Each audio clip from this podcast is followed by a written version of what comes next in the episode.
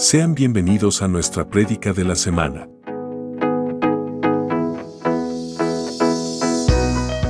Somos Ministerio Apostólico Plantío del Señor desde San Luis, Missouri. Esperamos que esta palabra sea de bendición para tu vida.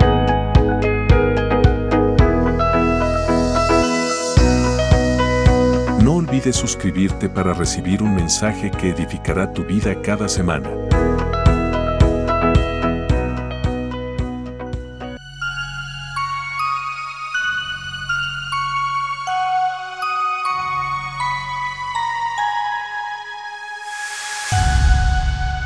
Somos Maps, un lugar de milagros.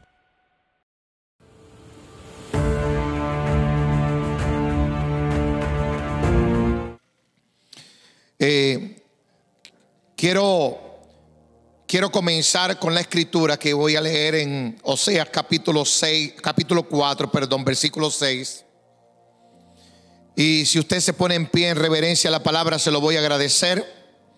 Este es el versículo base que voy a utilizar, aunque Dios me dio la palabra profética para el año 2023 en Nehemías capítulo 6 Vamos a estar utilizando este versículo de Oseas 4:6 eh, como referencia y como base para la prédica de esta noche.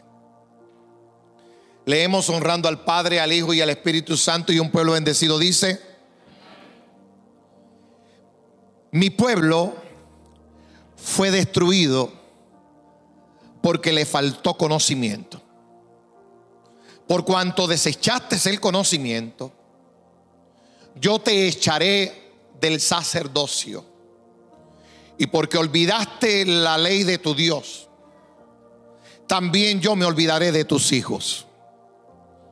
Palabra del Señor. Padre, yo te doy gracias, adoro y bendigo tu nombre. Estamos agradecidos por lo que quieres hacer en esta noche en medio nuestro. Abre el entendimiento, el corazón, los oídos de cada uno de los que estamos en este lugar y te pido que sea tu palabra, que sea tu poder, tu Espíritu Santo el que fluya de tal manera que nosotros podamos salir de este lugar equipado, dimensionado a través de tu palabra. Te pido, Señor, que aún a la distancia puedas tocar todo aquel que pueda escucharla y bendecirlo y direccionarlo con lo que nos ha entregado a nosotros como ministerio. En el nombre poderoso de Jesús, damos gracias Amén y amén. Disfrute de su asiento por unos minutos. Dedíqueme este tiempo, preste su atención a lo que Dios va a estar hablando para el año 2023. Todos sabemos eh, que Dios tiene una forma de hablarle a su pueblo y es a través de la profecía. Y las profecías hablan del conocimiento de Dios para los tiempos venideros. En este caso, para el año 2023.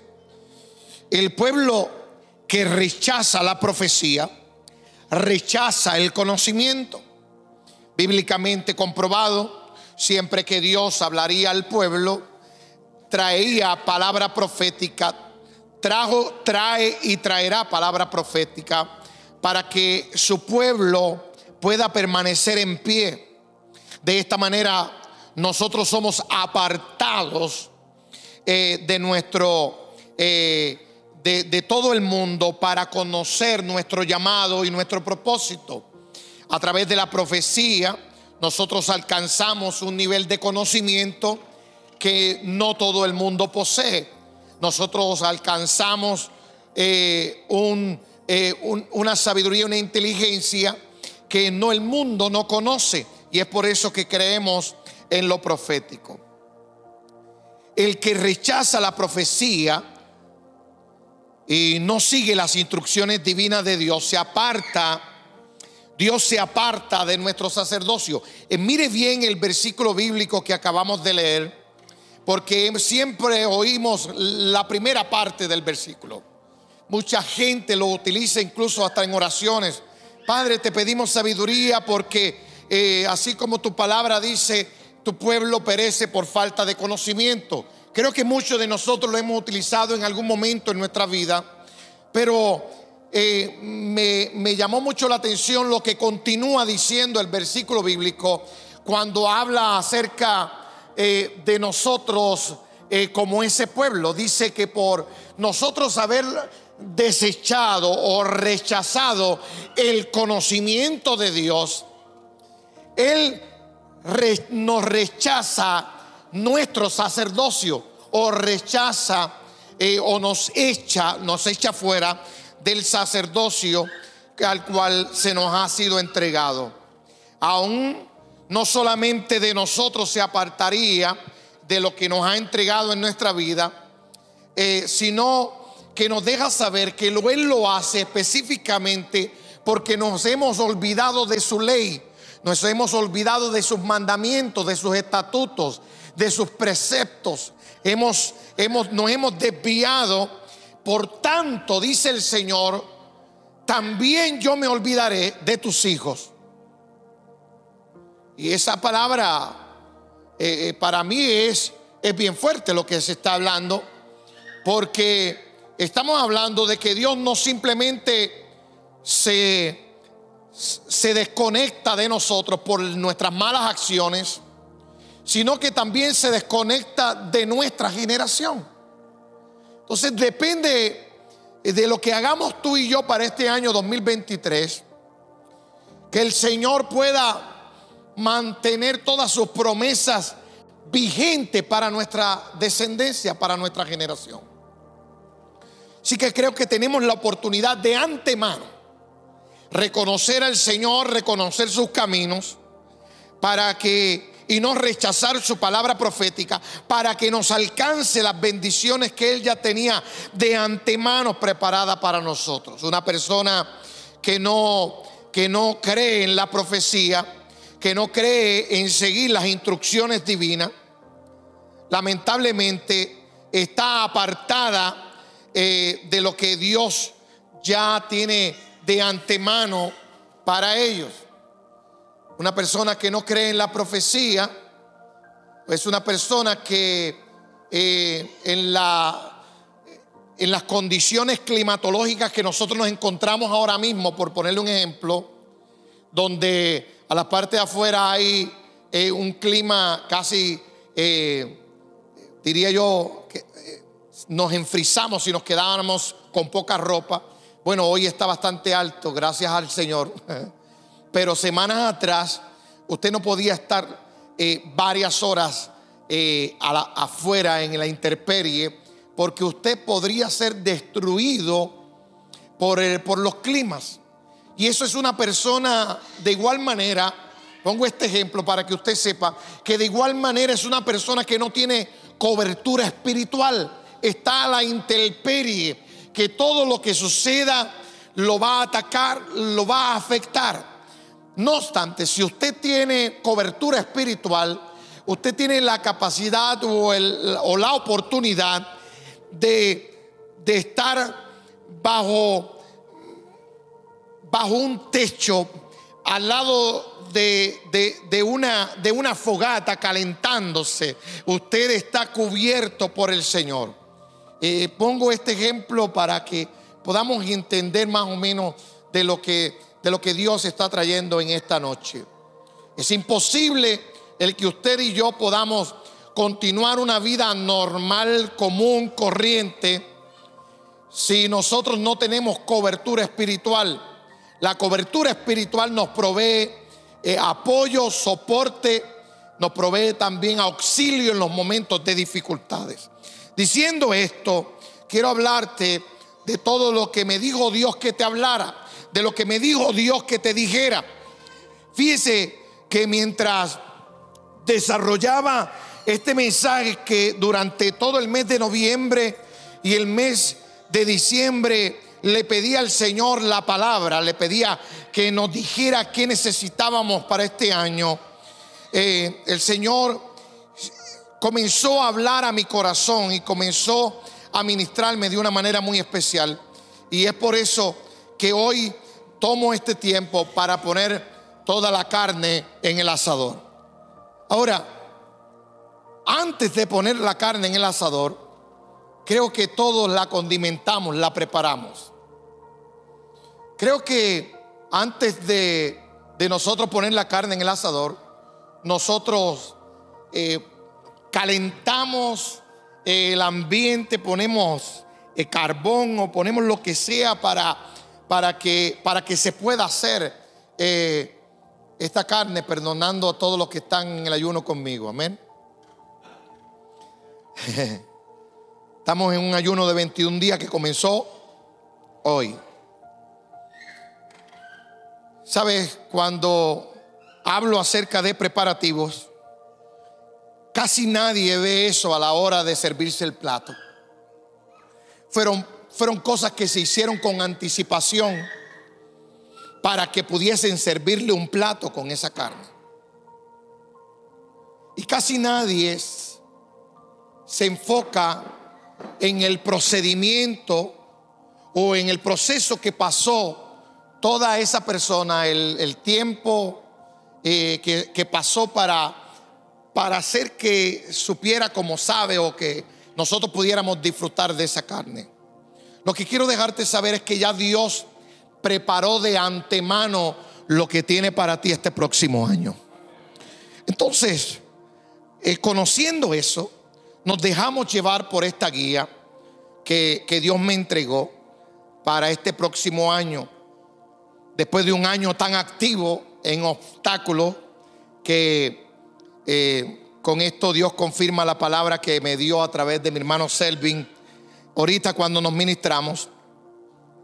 Dios anhela que su pueblo comience a experimentar resultados en el cual nosotros ya fuimos preparados en el año pasado. Por esa razón envía palabra de edificación, palabra de exhortación, y de consolación al pueblo que confía en Él, que confió y que confiará. Amén. No importando lo que pueda venir, sabemos que Dios está de nuestro lado. Y si Dios es con nosotros, ¿quién contra nosotros? La palabra que Dios me dio, que yo quiero que usted la coloque en su celular, en su background, la coloque en el, en el, en el espejo cuando cuando va al baño a peinarse o cuando donde quiera que lo haga. Eh, lo quiero que la coloque en el refrigerador antes de abrirlo. Quiero que usted entienda que esta palabra es vital para usted este año. Y la palabra es enfoque. Dios quiere que su pueblo se enfoque. Dios está llamando a, un pueblo para, para, que, para que tome la, la iniciativa de enfocarse en lo que Él está preparando y lo que Él quiere preparar a través de nosotros. Eh, en el libro de Nehemías capítulo 6, para, eh, lo utilizó el Señor para mostrarme lo que estaría sucediendo en este próximo año para nosotros. Comenzamos a identificar el Espíritu Santo y este servidor, comenzamos a identificar que para el año 2023 Dios eh, me reveló un desenfoque en muchas congregaciones. Fíjese bien que, que, lo que lo que pude ver, lo que pude notar es que en el año 2023 eh, existirán muchas iglesias desenfocadas. Y yo, yo quisiera que esta palabra alcanzara los pastores, los ministros de diferentes lugares, o se volviera viral para que la palabra pudiese tocarlos y enseñarles que si hay algo que va a utilizar el enemigo este año, más que nunca, él es desenfoque. Si él te desenfoca, él te gana la batalla, mi hermano. Si él nos hace que desenfocar, no tendremos la oportunidad de ver todo lo que Dios quiere hacer con nosotros. En, en Nehemías capítulo 6, versículo 2, la palabra dice, Zambalat y Gesem enviaron a decirme, ven y reunámonos en alguna de las aldeas en el campo de Ono. Mas ellos habían pensado hacerle o hacerme, hablando Nehemia, hacerme mal. Fíjese bien cómo eh, el Señor me hablaba a través de esto y me decía que el enemigo quiere hacernos fuerza. El valle de Ono que por su significado es fuerza, es lugar de desafío. Es un lugar donde el enemigo quiere probarnos, el enemigo quiere eh, mostrarnos sus fuerzas, quiere dejarnos saber qué tanto puede hacer en, nuestro, en nuestra contra. Fíjese que es un lugar donde demostramos que los obstáculos que vencimos en el 2012 fue lo que Dios va a usar o es lo que Dios va a usar para que para asegurarnos una victoria en este próximo año. Esto que está aquí escrito, el hermano Selvin sabe que él no lo conocía, no lo sabe, no lo había visto. Pero fueron las mismas palabras que él me dio profética mientras, mientras yo lo ministraba, me habló y me dijo, no se vaya, tengo algo que decirle. Victoria y yo vimos algo y queremos, y queremos eh, conectarnos y dejárselo saber. Estas mismas palabras que está usted escuchando, las escuché hoy en el servicio en esa esquina para que usted vea cómo Dios trabaja. Nosotros vencimos muchos obstáculos en el 2022. Pero esos obstáculos no nos debilitaron, sino que nos hicieron más fuertes. ¿Cuántos lo creen? Cualquier situación que hayas atravesado en el 2020, eso no te detuvo ni te va a detener. Eso te va a ayudar a avanzar este próximo año. Yo lo declaro en el nombre de Jesús. El enemigo está dispuesto a traer distracción a lo que Dios ya eh, eh, está llamándonos a hacer. Yo oro y profetizo en esta hora que nuestros ojos espirituales serán abiertos y que veremos lo que nunca antes hemos, habíamos visto. Una de las armas más poderosas que el enemigo está utilizando en este tiempo para o en contra de los hijos de Dios es la distracción y está siendo amplificada ya que le estamos ya que le está dando resultado por la falta de interés que hay en la sabiduría y en el, y el conocimiento que proviene solo de Dios. Fíjese bien, yo creo que ya nosotros tenemos bastante con el Facebook, con el TikTok y con todas estas cosas que nos están distrayendo del tiempo de Dios. Tenemos suficiente para ver todo lo que está trayendo eh, eh, los televisores de 70 pulgadas que compramos para la sala de la casa. Eh, creo que ya tenemos suficiente distracción. El enemigo, el enemigo no se ha conformado con eso. El enemigo traerá una distracción aún mayor de la que hasta ahora tú has podido pensar o imaginar. Estos son los planes que Dios mostraba que Satanás tiene en contra de la iglesia. Mire, no en contra del mundo hay personas cristianas que están pegadas más en el televisor que gente mundana. Hay personas cristianas que están más conectadas a su teléfono que a su familia y que a cualquier otra cosa.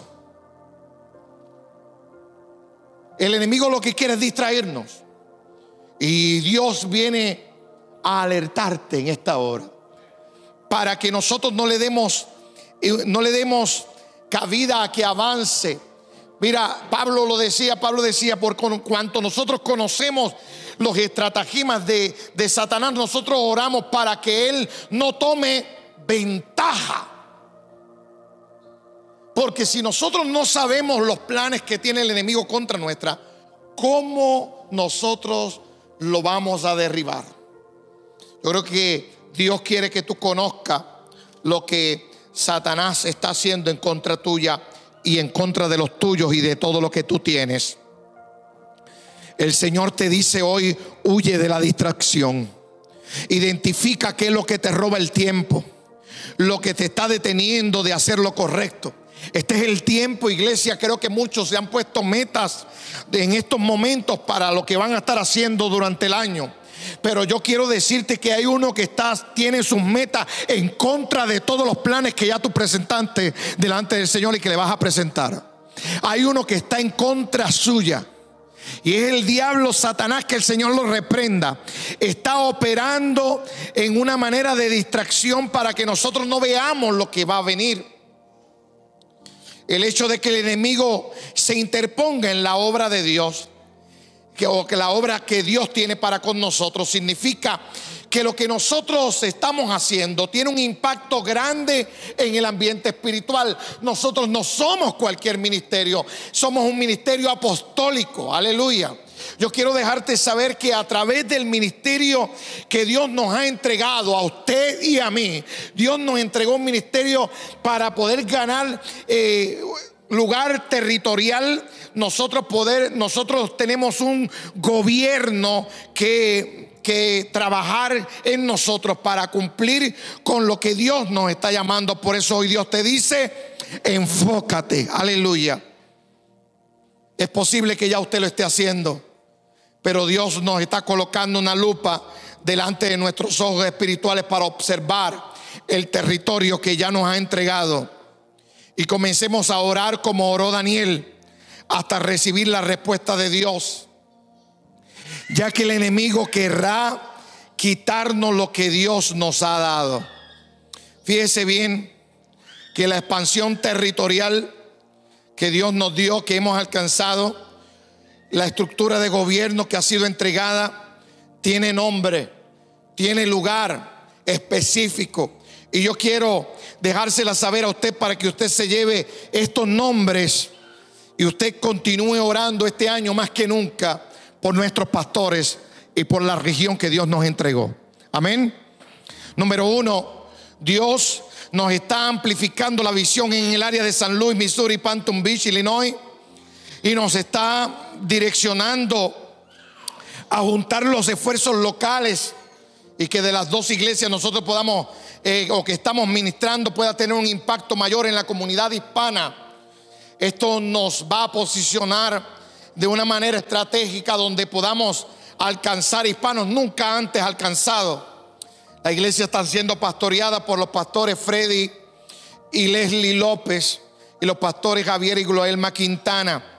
Yo quiero dejarles saber que esta misma prédica que le estoy dando a ustedes son la misma información que le vamos a entregar a los pastores de, de nuestra organización para que ellos también nos mantengan en oración. Es por eso que está escrito de esta manera.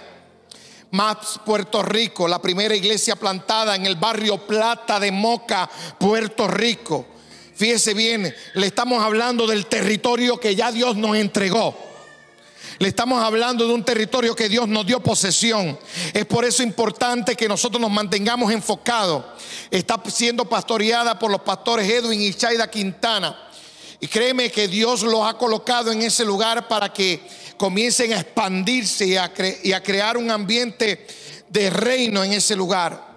Como tercero, tenemos Map Danlí, segunda iglesia plantada en la colonia Los Pinos, Danlí, el paraíso Honduras, pastoreada por los pastores Carlos y Reina Vázquez.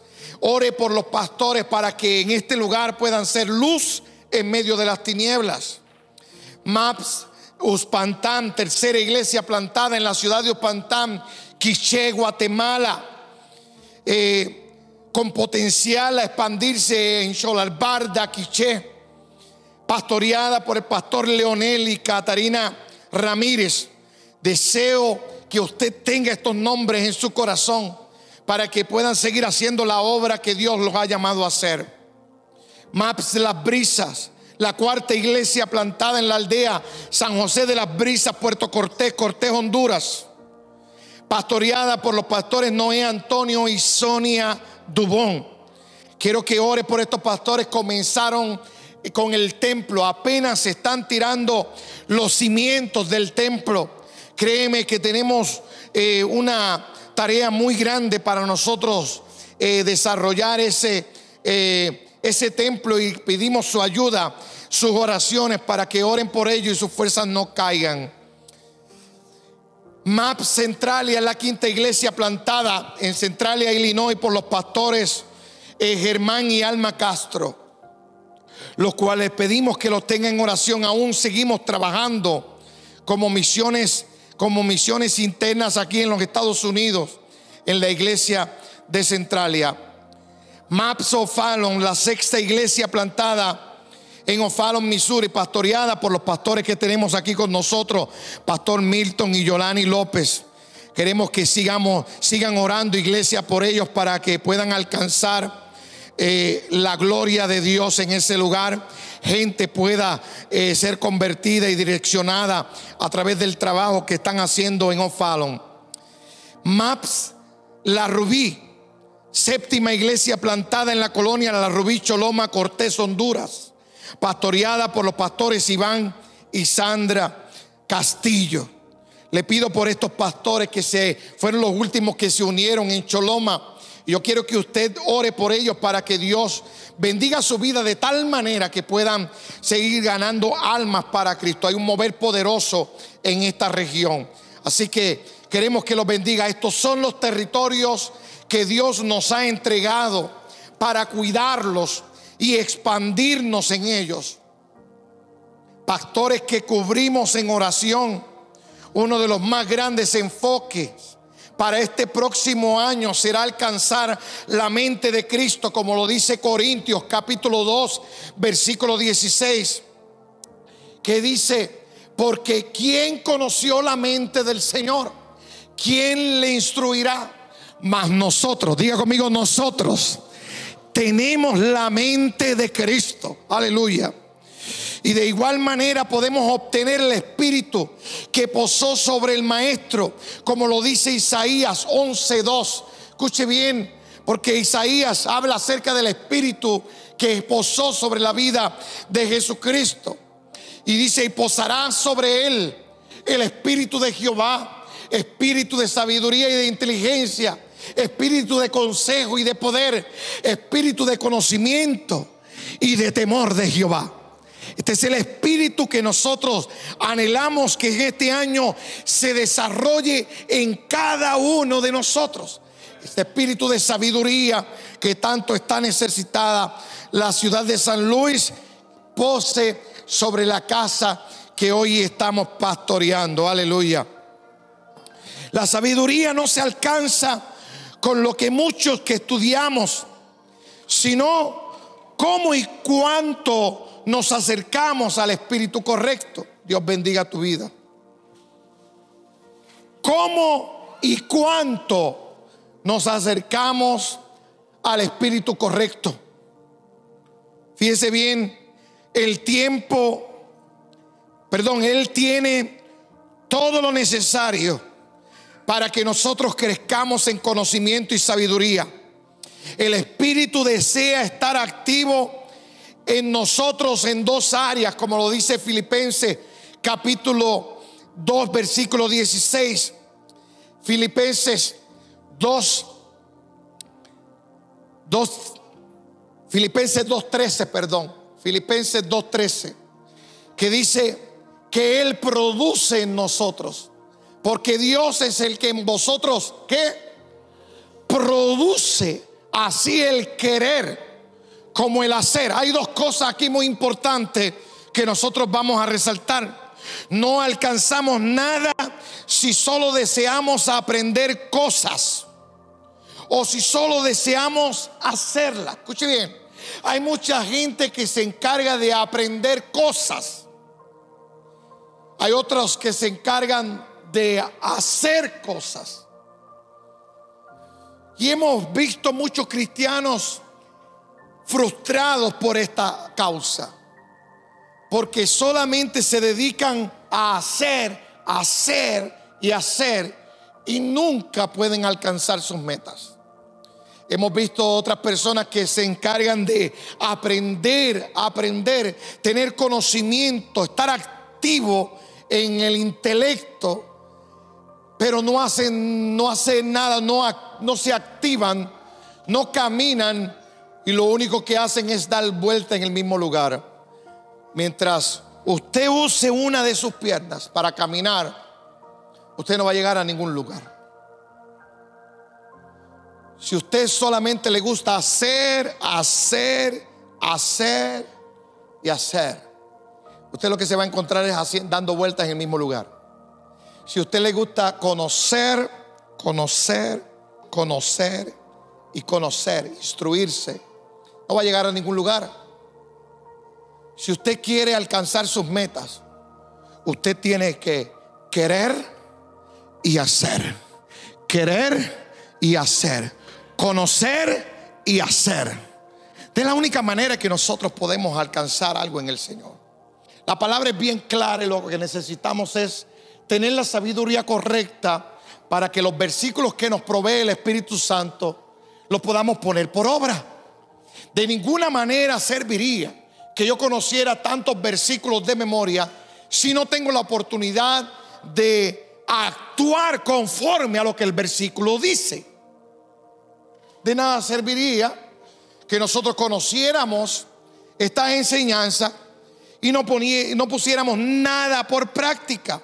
Así que eh, el Señor me hablaba y me decía, tenemos que aprender a adquirir conocimiento y al mismo tiempo tenemos que hacer las cosas, o sea, accionar. Esto nos llevará a la victoria. Una cosa sin la otra sería una vida de frustración sin frutos. No creo que a alguien le gustaría vivir una vida sin frutos. Tu árbol se puede ver muy frondoso por el conocimiento que ha alcanzado. Tu árbol se puede ver muy frondoso por las acciones que has hecho, por las personas que has ayudado. Pero te voy a decir una cosa, si no tenemos una de la otra, si no las unimos en el Señor, son frustraciones que vendrán a nuestras vidas porque Dios no viene a buscar árboles frondosos, Dios viene a buscar árboles con frutos. Aleluya, amén. Fíjese bien, el punto dos que me dio el Señor fue que Dios me mostró que existe una iglesia a la cual Él no le gusta y para este año Dios quiere que la iglesia no sea egocéntrica. La iglesia egocéntrica es aquella que busca beneficios para sí mismo. Y Dios quiere que en este año nosotros nos enfoquemos en los demás. Nehemías representa la iglesia que Dios necesita hoy. Una iglesia enfocada en cubrir las necesidades del pueblo de Dios. Por esta razón estaremos trabajando arduamente en el proyecto que Dios ya nos ha trazado. Nuestro impacto es que las demás personas o, en las demás personas, Dios desea que midamos nuestros resultados en el avance que las personas que nosotros ayudamos están obteniendo que ellos obtienen a través de lo que nosotros hacemos en sus vidas. O sea que para nosotros ser productivos, Dios está buscando a la iglesia que deje de pensar en sí mismo y comience a pensar en lo que los demás necesitan de nosotros. De esa manera, cuando yo digo iglesia, usted se puede identificar. ¿Quién se identifica como iglesia? Yo soy iglesia, amén. Esta palabra es para la iglesia de hoy. Y cuando hablo de egocentrismo es que sí está bien que usted crezca, pero ¿para qué crece? Sí está bien que usted avance, pero ¿para qué usted avanza? Nosotros avanzamos y crecemos para que otros sean beneficiados. Esa es la única meta que Dios quiere que nosotros nos enfoquemos este año y que midamos nuestros esfuerzos a través de lo que los demás obtienen a través del esfuerzo que nosotros damos. Eso es una iglesia que piensa en los demás y deja de pensar en sí mismo. Nosotros no podemos ser la iglesia como la cataloga Efesios capítulo 6, versículos 6 y 7. Nosotros tenemos que avanzar a alcanzar el diseño de Dios. Fíjese bien lo que dice el versículo número 6. Dice, no sirviendo al ojo como los que quieren agradar a los hombres o sea que Dios va a medir de nosotros el corazón. Porque nosotros podemos decir que hacemos mucho y podemos medirlo por las fotos que la gente vean a través de las redes sociales. Estamos ayudando a alguien y le llevamos una comprita y nos sacamos una foto para que vean la comprita que le dimos. Si está bien o está mal, yo no lo voy a criticar, pero no vamos a ser medidos por eso. La palabra de Dios es bien clara. No sirviendo al ojo como los que quieren agradar a los hombres, sino como siervos de Cristo. Aleluya. Escúcheme bien, esa palabra es bien clara. de corazón haciendo la voluntad de Dios. Versículo número 7. Sirviendo de buena voluntad como al Señor y no a los hombres. Fíjese, esto tiene que ser una meta y un reto para usted este año. Que cada vez que usted haga algo, usted no mire la cara a quien le está haciendo las cosas. Si usted va a mirarlo a la cara, que usted vea el reflejo de Cristo en esa persona. Que usted no lo haga, ah, no, porque si es Pastor Freddy, sí voy a hacerlo. No, porque si es el Pastor Milton, sí lo voy a hacer. No, no, no, usted no mire la cara de quien, de quien va a hacer el favor usted sepa que lo que está haciendo lo está haciendo para que el Señor lo vea y no para que los hombres se lucren. Amén. Nosotros no hacemos las cosas para la gente. Ese es el enfoque que nosotros queremos tener este año. No mirar que no, para esta persona sí voy a hacerlo, pero para esta otra persona no. No lo vamos a hacer de igual manera, porque en cualquier persona vamos a ver el reflejo de Cristo. Aleluya. Cada uno de nosotros somos hecho imagen y semejanza de Dios. Así que dése la oportunidad de bendecir a alguien, porque ese alguien se le va a parecer a Cristo. Aleluya. Poderoso es Jesús. Hoy Dios quiere que lo pongamos por obra. No sirvamos al ojo. Cuando sirvamos, hagámoslo sabiendo que ese trabajo nos representa. Representa el reino. Representa a Dios. Todo lo que usted hace. Yo siempre le digo esto a los hombres en la reunión de hombres y a veces lo he dicho en el culto, que nosotros no debemos de trabajar como, depende de la persona como pague, pues vamos a trabajar. Si no paga muy bien, así va a estar el trabajo. Medio bien. No, no, no. Ese trabajo habla de nosotros. Así que vamos a hacer las cosas bien hechas, en excelencia. Vamos a hacerla hasta alcanzar un nivel de perfección en lo que estamos logrando hacer. Punto número tres que Dios me entregó para este próximo año es cuídate de la gente que te rodea. Cuídate de la gente que te rodea. Santiago 3:15. El Señor me llevó a Santiago 3:15 y me dijo que hay personas que tienen influencia terrenal, influencia natural, influencia diabólica que van a estar a tu alrededor. Y nosotros estamos rodeados de personas así. No todos sus familiares le sirven al Señor. No todos los que trabajan contigo le sirven al Señor. No todos los que te encuentran en el supermercado le sirven al Señor. Nosotros estamos rodeados de muchas personas. No todos los que juegan en fútbol contigo son van al Señor. Usted tiene que entender que estamos rodeados de personas que son influenciantes terrenales, influenciantes naturales y influenciantes diabólicos, aunque le suene ruda la palabra. Eso lo dice la escritura. Lea Santiago capítulo 3 versículo 15. Dice, porque esta sabiduría que ellos creen tener no es la que desciende de lo alto sino terrenal, animal y diabólica. Estamos rodeados de esta gente, que son personas influenciadas, que aparentan desear lo mejor para nosotros. Están preocupados porque por lo que nos sucede y procuran mostrarnos su interés en nuestra vida, ocuparse de nosotros pero su único objetivo es desviarnos, desenfocarnos y desanimarnos del propósito de Dios en nuestras vidas. Su plan es diabólico y terrenal. Simpatizan con el fin de vernos caer y disfrutar de nuestra derrota. Escuche bien, el enemigo querrá usar a un familiar suyo, socios de negocios, personas de confianza para, que, para crear confusión, como lo dice Mateo 16, 23, donde me llevó el Señor. Me habló de lo que le sucedió a Jesucristo en el momento que Pedro le habló, donde decía, pero él volviéndose dijo a Pedro, quítate de delante de mí, Satanás. Me eres de tropiezo. A mí esa palabra está muy fuerte que a mismo Pedro, que llevaba tanto tiempo con Jesucristo, una persona de confianza, una persona que estuvo en la manifestación más gloriosa, en la transfiguración, cuando subieron al monte, Pedro estaba allí. Pedro vio cosas que ninguno otro pudo ver.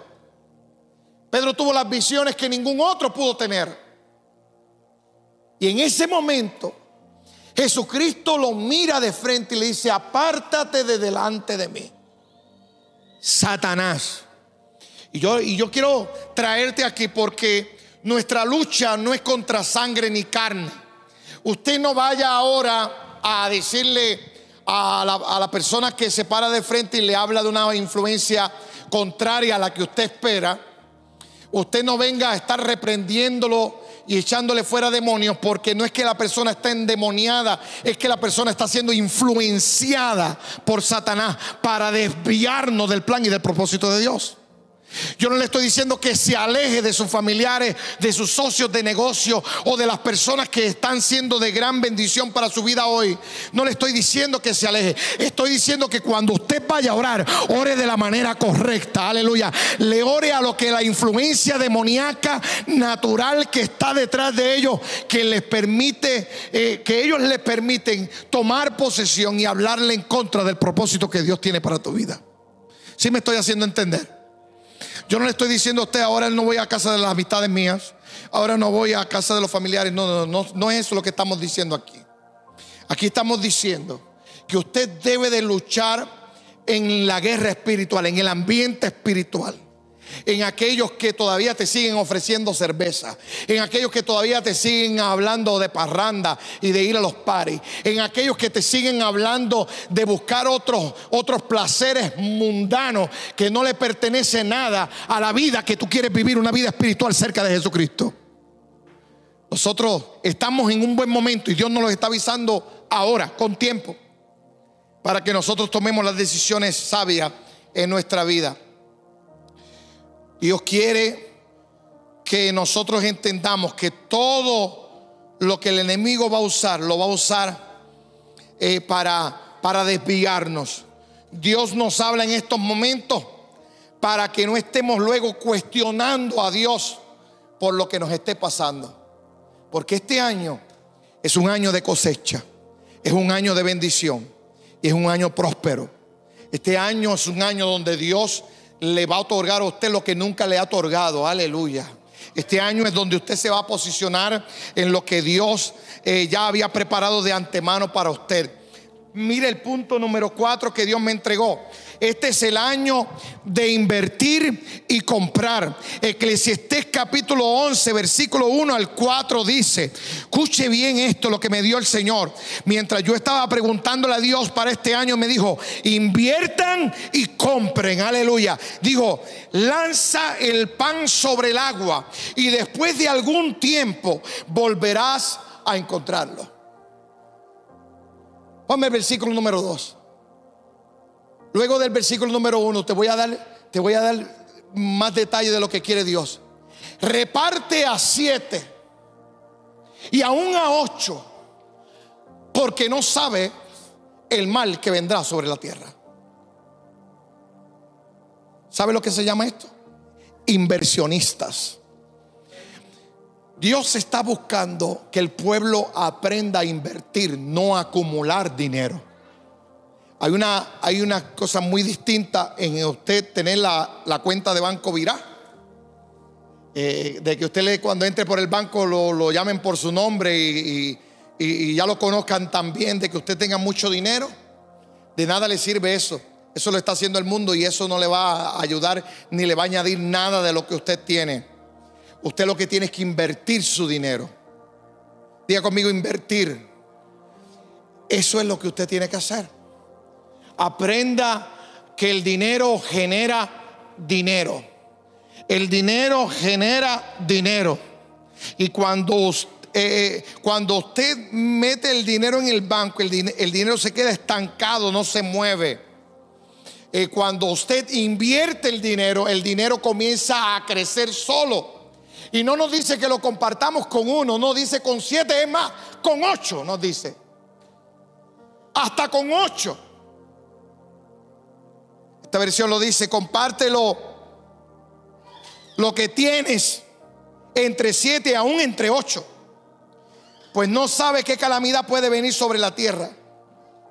Cuando las nubes están cargadas, derraman su lluvia sobre la tierra. Y, el árbol cae hacia el sur o cae hacia el norte. Donde cae, allí se queda.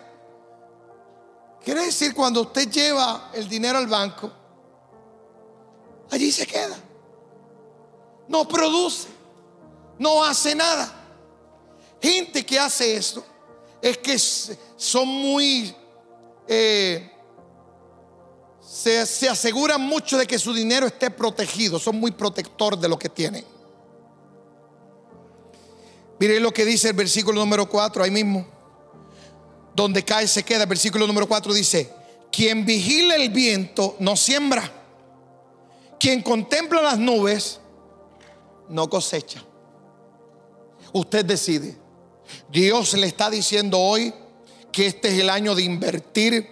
Yo no le estoy diciendo que usted invierta mil, dos mil, tres mil, cuatro mil. No le estoy dando un número. Usted dice cuánto va a invertir. Es más, yo quiero hablarle a través de lo que el Espíritu Santo me dijo. Y me dijo que la vida, no solamente el dinero se puede invertir, sino también algo mucho más valioso que es el tiempo.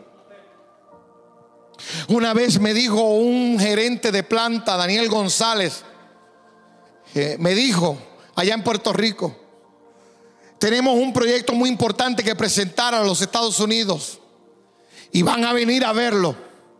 Necesito que trabajen tan fuerte en el trabajo que esto se pueda lograr. Y hubieron personas que lo interrumpieron entre el grupo que habíamos y le digo, va a ser muy difícil lograrlo para esa fecha. Le dijo, el día tiene 24 horas usen todas las que sean necesarias para que el proyecto se cumpla. Usan todas las necesarias. El tiempo es vital. El tiempo no regresa. Úselo correctamente. No solamente su dinero. No lo invierta cuando invierta, invierta bien. No vaya a llegar aquí, pastor, usted me dijo que lo invirtiera y el hermano me quedó mal y se llevó el dinero y se llevó todo. por culpa suya, no, no, por culpa mía no. Por usted ser mal inversionista. Porque lo entregó en las manos incorrectas. Necesitamos ser sabios a la hora ser inteligentes. Mira lo que dice el Señor. Este año no solamente debemos de crecer en lo económico, sino que también debemos de crecer en nuestro intelecto. Quiero decirle algo, leer un libro no mata a nadie. Usted quiere saber de finanzas, cómprese un libro de finanzas. Usted quiere saber de, de liderazgo, cómprese un libro de liderazgo. Deje de estar mirando el Facebook a ver quién posteó una foto hoy. Tome ese tiempo para leer un libro. ¿Quiere, quiere crecer en su vida espiritual? Lea la Biblia. Aleluya. Alábalo si te atreves. Sonríe que a Cristo le ama. ¿Ven? Lea la Biblia. ¿Quieres alcanzar sabiduría? Léete un proverbio todos los días. Léalo, léalo y léalo. ¿Quieres alcanzar sabiduría? Acércate a Dios, ora. Este año será uno de los años que más vamos a orar aquí en el templo. Yo quiero que usted se comprometa con esta palabra, porque vamos a orar, vamos a abrir el, el templo específicamente para la oración. Personas que van a poder entrar a cualquier hora y van a poder abrir a la parte al frente, le damos el código y usted puede entrar y, orar una hora, dos horas, usted solo, no importa. Vamos a usar el templo más que nunca para la oración. No se preocupe si se llevan algo porque le damos código a la gente que entra. y tenemos cámaras también, aleluya. Creemos que Dios tiene el control de todas las cosas. Este año vamos a orar más que nunca. Si usted no está en ayuno todavía, póngase en ayuno. Se lo dijo el pastor. Amén. Le quedan todavía 21 días y medio, 20 días y medio. Aleluya. Póngase en ayuno. No estamos dejando de comer. Son 21 días de privarnos de las cosas deleitosas que nos ofrece el mundo. Deje el taco de asada. Deje la baleada. Deje todo eso. Póngase serio en las cosas espirituales. Sométase a Cristo. Vamos a dejar todo lo deleitoso y vamos a comenzar a, regir nuestra vida. Le aseguro que usted los 21 días no va a ser el mismo. No va a ser el mismo. Prueba. Le voy a dar prueba de eso. Que no vamos a ser los mismos. Fíjese que Dios quiere que nosotros tengamos nuevo intelecto. El libro no te mata, el libro te posiciona. Escoge bien lo que vayas a leer. Invierte en un negocio. Si no es propio, invierte dinero y tiempo sin esperar algo a corto plazo. En la reunión que tenemos los, los viernes con el grupo de intercesión, tenemos un taller de guerra espiritual. Y estuvimos hablando acerca de esto. Porque e-, es necesario que la, que la gente entienda que como nosotros eh, queremos los hispanos, mayormente los hispanos, queremos las cosas para ayer. Nosotros los hispanos. Queremos comprar un carro, no esperamos acumular el dinero para comprar el carro, sino que vamos donde Marcial, que es mal dinero que tiene aquí, entre todos nosotros. Y le decimos, Marcial, ¿qué tal si me presta dos mil, tres mil dólares? Y como sabemos que Marcial es así bien blandito, todo el mundo ahora va a estar donde Marcial. Hey, ¿me pueden dar el número de teléfono de Marcial? Aleluya. Ahí es cuando usted dice, te reprendo, el pastor me dijo que te reprendiera. Aleluya. No tiene el dinero y quiere una deuda. Quiere deberle a un hermano. No, mi hermano, acumule el dinero y cómprese el carro. Acumule el dinero y cómprese la casa. Acumule el dinero y cómprese lo que usted quiera comprar, pero no se embrolle. Tome buenas decisiones en su vida, pero nosotros queremos las cosas para hoy. Nosotros queremos las cosas, es más, para ayer. No, no, no, no. No puedo esperar, no puedo esperar. No sé cuántos de ustedes sufren de eso, pero yo tenía ese problema en la calle. Yo me montaba en el carro y quería llegar ya al lugar donde, donde no importa qué tan lejos fuera. Mientras más lejos, más le, le pegaba el clavo a la gasolina. Eh, queremos todos para ayer. Y Dios quiere que nosotros tengamos paciencia porque lo que estamos invirtiendo va a dar fruto a su tiempo. El crecimiento no vendrá porque solo tú puedes acumular, menciones, sino para que otros también acumulen. La economía de los Estados Unidos está siendo amenazada. Esa amenaza no es para el pueblo de Dios. Esa amenaza no es para ti. Aleluya. Dile a la persona que está a tu lado, esa amenaza no es para ti. Vamos, díselo, esa amenaza no es para ti. Lo que Dios tiene para ti es abundancia. Lo que Dios tiene para ti es prosperidad y es bendición. Aleluya. Todo lo que Dios ha reservado y ha preparado para este tiempo, te lo va a entregar. ¿Cuántos dicen amén? Aleluya. Dios ya nos está preparando para encontrarnos con la bendición. Aleluya. ¿Por qué tenemos que enfocarnos? Porque es posible que muchas cosas te desenfoquen del camino y ya en el camino Dios puso provisión. Si te apartas del camino no verás la provisión. Amén. Tenemos que mantenernos enfocados. No hay tiempo que esperar. No le puedes añadir más horas al día. No vas a poder. Pero sí puedes hacer mejor uso de las horas del día. Sí podemos hacer mejor uso. Si todos nos ponemos, mire, si usted se sincera conmigo, si usted se sincera conmigo y usted me dejara ver su celular a ver cuántas horas usted pasa en las redes sociales, si usted me da la oportunidad de ver qué tanto tiempo del día dice consumo en su celular, usted notará que usted tiene tiempo de vicio. En el mío también. El mío también. Y Dios nos está hablando hoy para que hagamos mejor uso de nuestro tiempo, de nuestras horas del día. Cuando compre, compre inteligentemente. No compre por comprar, ni por lo que la gente pueda decir de usted.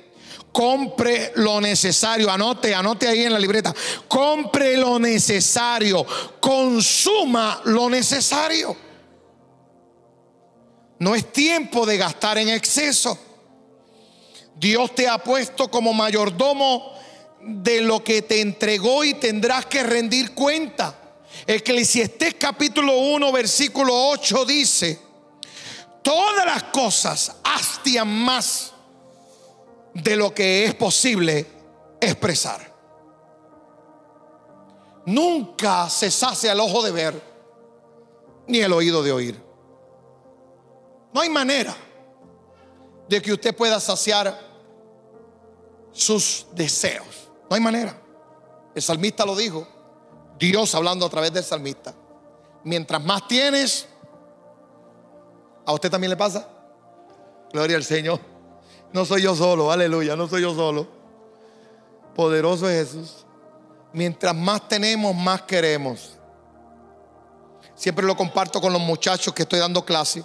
Que por cierto, este sábado tenemos esta escuela profética. Eh, siempre comparto esto de lo arrepentido que estoy de haber comprado, de haberme comprado un carro nuevo, bien arrepentido de haberlo comprado. El carro que yo quería. Pero cuando lo adquirí, vi que era vanidad. Y el Señor me dijo, te lo dije, el ojo no se sacia, ni el oído tampoco de oír. Eso me marcó. Y, sí quiero el carro. Lleva un mes parado ahí, tirado, ¿no? haciendo nada. Y la realidad es que simplemente queremos saciar la, un, vacío que hay dentro de nosotros. Y el único que puede llenar el vacío que hay en nosotros no es el alcohol, ni es la droga, ni son los carros, ni son la gente. Solo ese vacío lo llena Cristo. Si usted no ha aprendido a llenar ese vacío con Cristo, tienes una gran oportunidad este año. Hoy, el día 1 de enero, te lo estoy diciendo. Todo vacío que tienes en tu vida, ese vacío de aceptación, solamente Cristo puede llenarlo. Aleluya. Será un tiempo de planificación y de construcción. Escuche bien.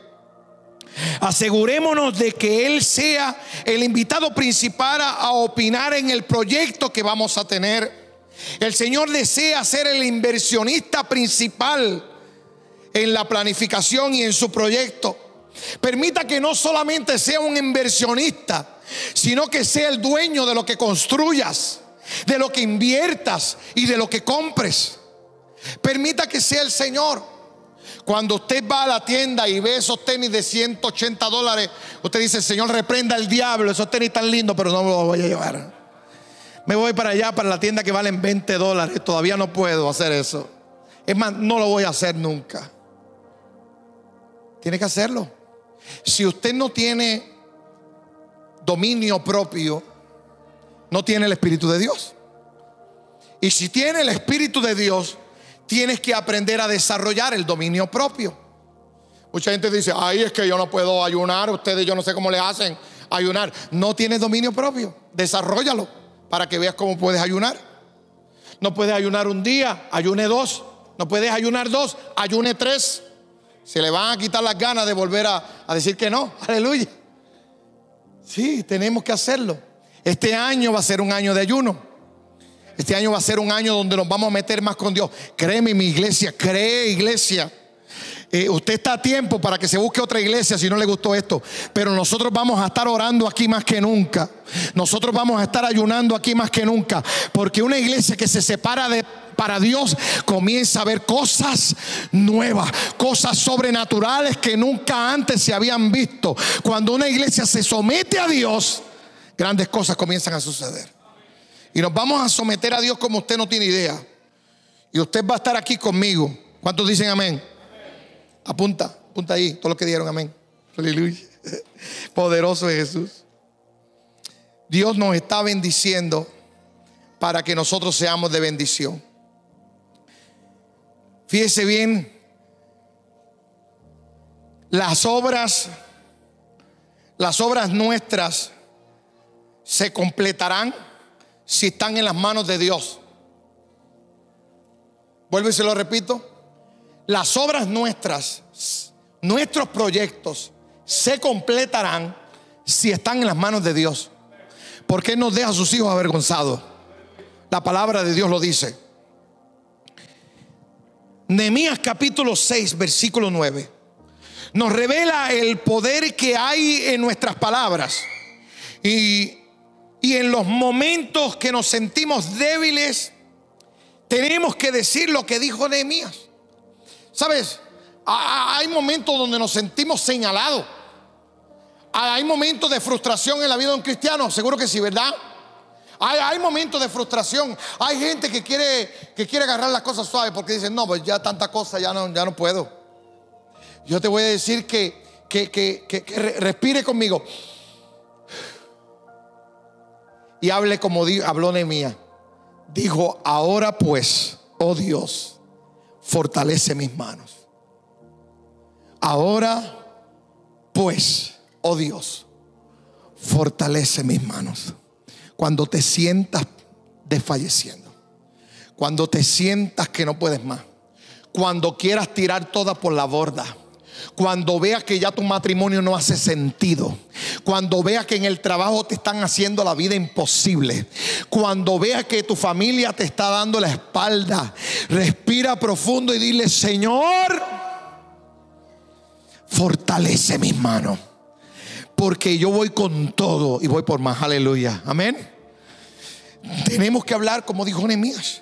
Hay momentos de debilidad, hay momentos de dificultades en el proceso, pero tenemos que decir, oh Dios, fortalece mis manos. Así como a Nehemías no le faltaron los materiales para construir las murallas de Jerusalén, tampoco pasará contigo. Aleluya. Yo declaro en el nombre de Jesús que Dios provee todo lo que le pides, porque el Señor sabe lo que está dentro de tu corazón. Es por eso que estamos, estamos alineándonos al espíritu correcto. Tenemos que alinearnos al espíritu correcto. Número número 5. Número 5 dice, cuídate de las profecías torcidas o manipuladas. Diga conmigo, ay. Cuídate de las profecías torcidas o manipuladas. Nehemías capítulo 6. Le dije que Dios me llevó a este capítulo y, nunca en mi vida había pasado esto. Las, las, las guías proféticas que yo había dado en años anteriores habían sido guías proféticas de apóstoles que conozco, como Ronnie Chávez y las utilizaba para darle la profecía a la iglesia porque sé que es un hombre de Dios, sé que se mete con Dios, el apóstol y profeta Ronnie Chávez. Pero, pero Dios me enseñó algo este año que, nunca antes había pasado.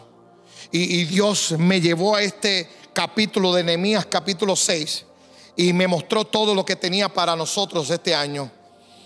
Nehemías 6, 12 dice, y entendí que Dios no los había enviado.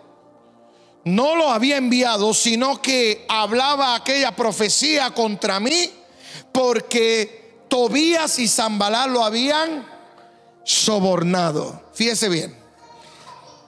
Ezequiel capítulo 22, versículo 28. Fue donde me dio el Señor para que tuviera otra referencia. Me dijo, los profetas todos lo blanquean mediante visiones falsas y predicciones mentirosas. Alegan que lo han dicho al Señor omnipotente cuando en realidad el Señor no les ha dicho nada. Ahora esta palabra va para allá y también viene para acá. Esta palabra que me dio el Señor me la dio para que yo me comprometiera con lo que estoy haciendo, con lo que estoy diciendo.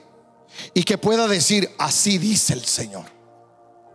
No estoy dando esta palabra porque me la aprendí o la busqué en YouTube, la busqué en internet o porque eh, así experimentando en la Biblia. No, no, no, no. El Señor me habló claro.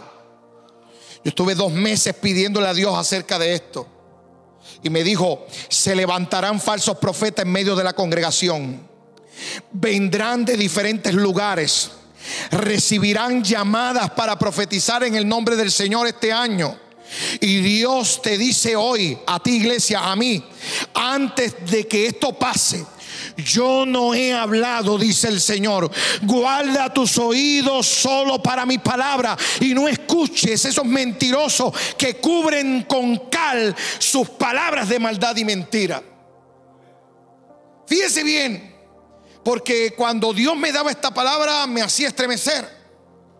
Vendrán gente manipuladora y te dirán, eres cristiano y no crees esa palabra. Eres cristiano, te van a decir. Hoy no crees la palabra profética. No, sí creemos la palabra profética. Lo que pasa es que hay un pueblo que sabe discernir la palabra profética. Nosotros entendemos y sabemos que Dios habla a través de la profecía. Pero debemos de cuidarnos de los falsos profetas, de los lobos rapaces que tratan de manipular la palabra para tomar ventaja. Ignora las voces contrarias, dice el Señor. Enfócate en la palabra de tus mentores. Y me costó mucho poner esto aquí. Me costó mucho. Porque pareciera como si me estoy tratando de dar honor a lo que hago acá al frente, a lo que el pastor Freddy, a lo que la pastora Gloelma, a lo que la pastora eh, Leslie hace en este lugar y no, no, lo menos que quería hacer era que, que Dios tratara de desenfocar al pueblo a que se enfoquen en la palabra como, como nosotros como mentores, pero lamentablemente mi hermano, no es lo que yo quiera, es lo que Dios quiera decir. Dios dijo, enfócate en la palabra de tus mentores. Así como tú tienes mentores, yo también tengo mentores. Si Dios los puso delante de ti, confía. Recuerda que antes de lanzar esta palabra hacia ti, me la tengo que aplicar a mí. Tengo que confiar en, los, en las personas que Dios ha puesto delante de mí. Esta palabra es fiel y verdadera. Es digna de confianza. Que sea el Señor el que nos ayude y nos enseñe, nos redarguya, nos exhorte, nos instruye nos instruya para estar enfocados este año 2023, que será muy especial para nuestra vida espiritual. Nehemías capítulo 6, con esto termino, versículo 15. Dios me mostraba en este capítulo que nuestro año tiene mucho significado, este año 2023. Dice, fue terminado pues el muro en el 25 del mes de Elul en 52 días. Y este mes de Elul representa el año en el que vamos a estar en el que estamos ya viviendo en el 2023. Elul, que es un mes, representa al año. Y los 52 días representan las 52 semanas del año. Esto quiere decir que Dios abre las puertas de la misericordia y la compasión para aceptar nuestro arrepentimiento y se volverá accesible a nosotros. Yo le doy gloria a Dios por esta palabra. Este versículo bíblico abre una puerta para llamar este año el año de la cosecha, o sea, el año Elul, que es lo que significa este nombre. Recuerde que el mes de Elul es el último mes del calendario judío moderno. De esta manera Dios me mostraba que en ese pasaje bíblico encierra lo que recibiremos para este año hasta el final del año. En representación por este mes y, por la, y porque dura 52 semanas, o sea, un año, que se representa por estos 52, 52 días en el versículo bíblico. Yo quedé pasmado porque fue el Señor el que, el que confirmó que este año será el año de la cosecha. Este año será el año Elul. Y sé que es un mes. Es un mes en el calendario judío. Pero es representativo de este año para nosotros. Es representativo para estas 52 semanas que nos deparan de este año. Y yo quiero que usted sepa que vamos a estar cosechando este año. Se le llamo el año de la cosecha el año del enfoque. ¿Dónde está el enfoque de este año? Está enfocado en el evangelismo. No hay cosecha si no se siembra, no se ciega. Si usted no habla con nadie, nadie se convierte a Cristo. Este trabajo es donde Dios quiere que cada uno de nosotros podamos ser evangelistas.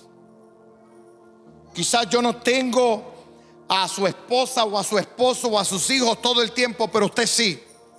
Y usted puede influenciarlo a través de este año, durante este año, para que nosotros podamos tenerlo como cosecha en este lugar. Dios quiere bendecirnos de una manera muy especial y por eso nos ha entregado esta palabra. Yo con esto cierro y termino lo que Dios nos ha hablado. Créeme que como mencionó o mencioné en, el, en lo que escribí, esta palabra, Dios me la entregó desde el mes de noviembre cuando comencé a hablarle acerca de lo que quería para este próximo año. Y Dios comenzó a mostrarme hoy y al otro día algo y al otro día algo. Y, comenzó a darnos esta palabra para ser dimensionados, direccionados por lo que Él quiere para tu vida. ¿Qué te llevas tú hoy ¿Qué te llevas tú hoy? No lo sé. Pero la prédica queda, grabada. Y queda grabada y, la puedes poner hasta como favorito en tu, en tu, eh, eh, para que la recuerdes cuando más desesperado estés o cuando estés confundido en qué es lo que tienes que hacer o qué tienes que decidir. Yo quiero que seas direccionado a través del poder de Dios, no a través de mis deseos o mis anhelos es a través del poder de Dios. Mientras estabas hablando esta semana con alguien, nosotros hablamos y mencionamos que yo me quiero gastar por el Evangelio. Y mucha gente cree que es que yo me quiero gastar para la gente. Yo no me gasto para la gente, yo me gasto para Cristo. Mis esfuerzos no son suficientes para cubrir todo lo que Cristo hizo por mí. Por eso yo me voy a gastar por el Evangelio. Por eso yo espero que usted haga lo mismo que usted entienda que Dios quiere lo mejor para su vida, lo mejor para su familia, lo mejor para su finanzas, lo mejor para su la cena. Dios quiere lo mejor para usted. Yo con esto termino, nos ponemos en pie. Quiero orar por su vida. Quiero orar por su vida.